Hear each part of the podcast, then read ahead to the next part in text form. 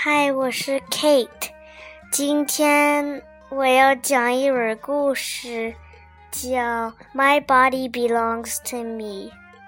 嗯，Kate 的学校终于放假了，暑假开始了，是不是啊？对。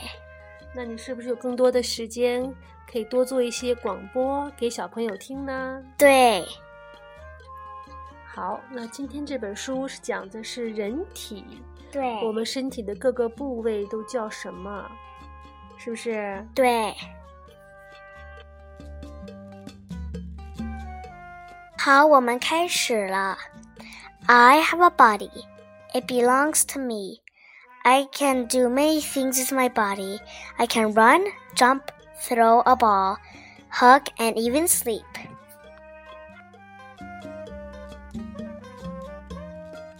My body is made out of many parts. When I was little, I learned the names of all my body parts. I can say all their names.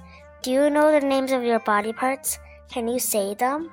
它们都有什么呀？Kate 可以讲一讲。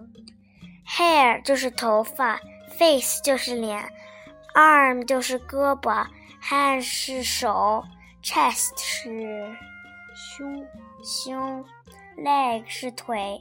foot 是脚丫。嗯，我们相信很多小朋友和大朋友都已经知道这些单词的意思了，对吗？对。好，我们接着念吧。Sometimes people make up other names for body parts, like, like calling fingers pinkies or toes tootsies. These are pretty silly names. It's important to know the real names of all your body parts. Can you say them again? All of us have the same body parts. We have eyes and ears, legs and arms, fingers and toes.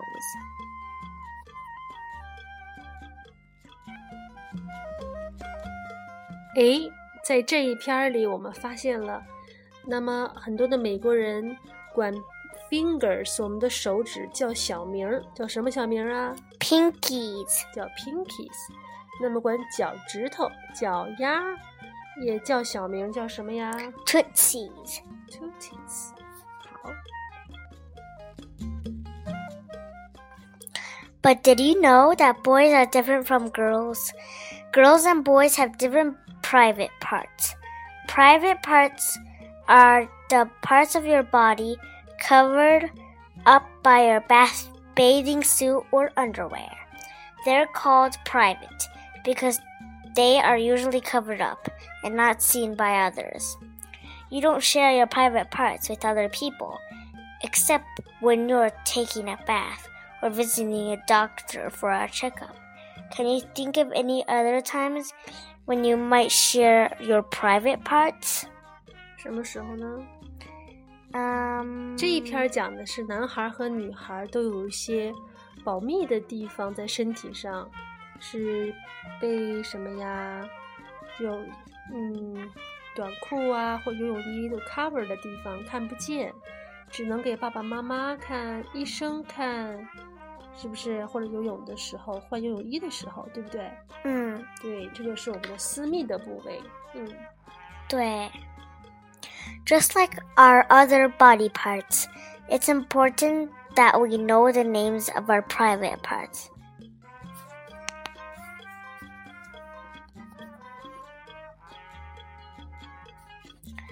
Boys have penis and scrotum. Mm-hmm. Girls have labia and a vagina. Mm, labia and a vagina. 哎，这就是男孩和女孩私密部位的名称哈。And did you know that girls and boys have some private parts that are the same? Both boys and girls have buttocks. Buttocks. 就是小屁股嘛。 男孩和女孩都有小屁股，是不是？对，which we sometimes call a butt。所以美国人管屁股叫什么呀？Butt。Sometimes people make up silly names for private parts too, but it's important to know the real names of our body parts. I can say the names of all my body parts. Can you say the names of yours?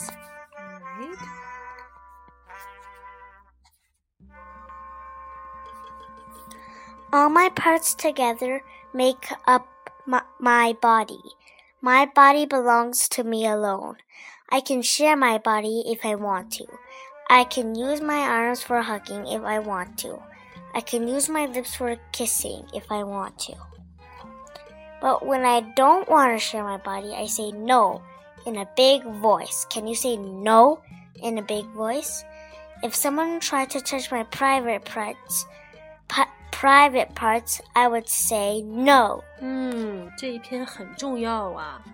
这一篇就是说，当有有的人想触摸你的私密部位的时候，一定要说什么呀？No，要大声的说 no in a big voice， 对不对？小朋友们一定要知道，大朋友们也要帮助小朋友们知道，对不对？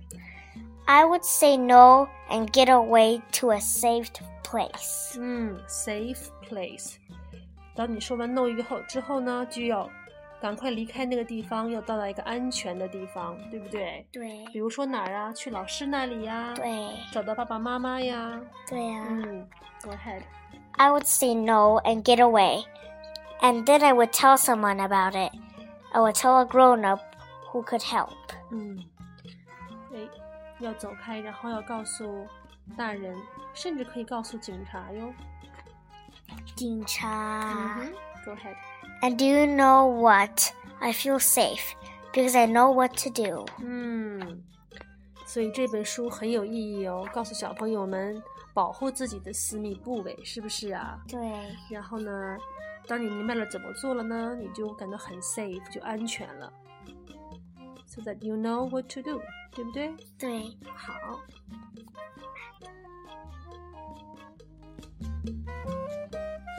小朋友和大朋友，你喜欢我的故事吗？下次再见吧，拜拜。